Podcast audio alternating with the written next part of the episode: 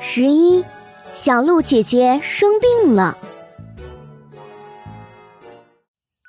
童话镇封城后的第八天，太阳照常升起，天空还是那么的蓝，除了冷冷清清的街道，似乎什么都没有改变。已经是中午了，每家每户的厨房里都飘出了诱人的香味。要是放在平时，小猪笨笨一定会在厨房门口蹦来跳去，等着吃妈妈做的美味佳肴。可是现在的笨笨，闷闷地坐在客厅的沙发上，一点食欲都没有。从封城的那一天起，他就待在家里，就没出去过，整整八天了。什么游戏都不能做，连小伙伴也不能联系了，唉，真是太没意思了。笨笨慢慢的转动着眼球，看着眼前的东西，希望能找点儿什么好玩的打发一下时间。嗯，电视已经看了一上午，再看的话眼睛会近视的。足球，嗯。一个人玩更无聊，还有什么？遥控汽车？对，电池早也没电了。绘本呢？我也快翻烂了。呃，手机，手机？咦？笨笨看到了手机，想起了昨天妈妈和爸爸视频连线的场景，不如也用手机。给自己的小伙伴发个视频问候一下吧。于是他第一个拨通了小狐猴东东的电话。笨笨，屏幕闪了一下，东东的脸出现在了屏幕上。小狐猴东东看起来还是有点虚弱，不过好多了。东东，你好些了吗？笨笨很担心自己的小伙伴，东东也很爱玩游戏，住院这么多天，他一定也逼疯了。东东隔着屏幕点了点头，嗯，感觉比前几天好多了。刚刚杨博士还来看着我，没说什么，不过看起来很开心，我觉得应该是好消息。笨笨从沙发上跳了起来，啊，那可真是太好了！我还等着你病好了一起出去玩呢。东东翻了个白眼，抽了抽鼻子。病房里的消毒水味道很刺鼻，虽然已经待了八天，可东东还是不习惯这种味道。东东很想念家里的味道，小木屋散发出来的清香。闻多久都不会腻。东东接话：“还出去玩呢？你知不知道前几天一直照顾我的小鹿姐姐，她今天没有来。”笨笨漫不经心的回答说：“没有来就没有来嘛，说不定在家休息呢。我妈妈说。”镇医院的医生护士好多天没有休息了，很累的呀。看来，即便是待在家里，笨笨妈妈的消息也很灵通。不过，东东摇了摇头说：“嗯，并不是休息。我问了小兔姐姐，她说小鹿姐姐生病了。”笨笨大吃一惊，张口就问：“啊？”他是被你传染了吗？哦哦，对对对，对不起。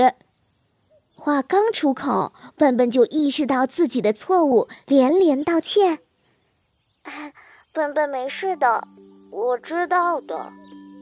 东东没有怪罪笨笨的话，只是脸色忽然变得很差。他只是突然想到了一个可怕的问题：万一……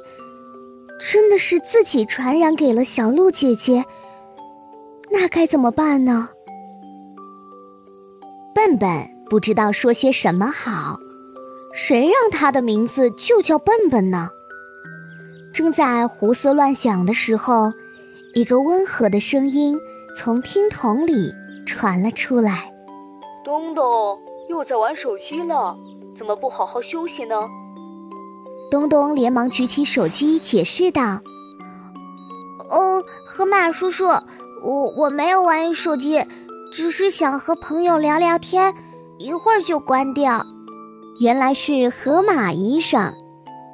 河马医生穿着白大褂，走到了床头，坐在圆凳上，仔细看了看仪器上的读数，又转头看了东东和手机一眼，发现了视频画面里的笨笨，微笑的打了声招呼：“你好啊，小猪笨笨。”笨笨在这边挥了挥手。你好，河马叔叔。哦，你的脸色好差，也要注意休息哦。嗯，我我吗？河马摸了摸自己的脸，感觉似乎有些浮肿了。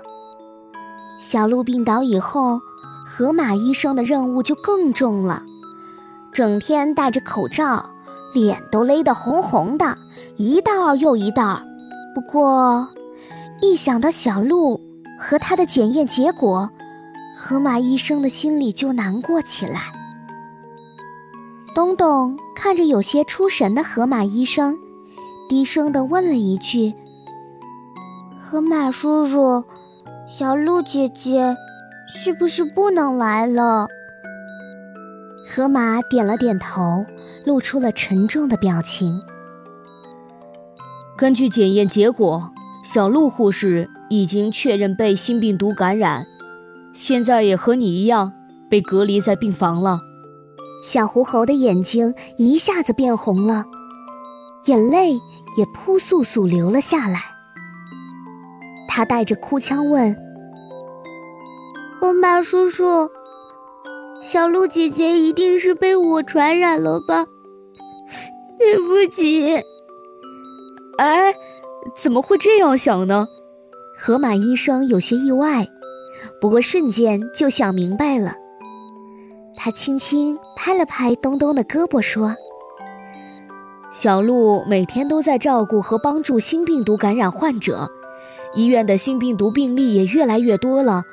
小鹿被谁传染的并不重要，重要的是我们一定要尽自己最大的努力来对抗病毒，打败病毒。”啊。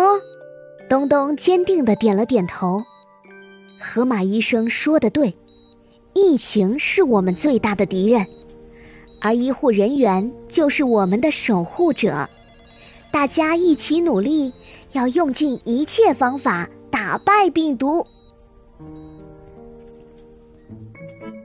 小贴士：毫无疑问。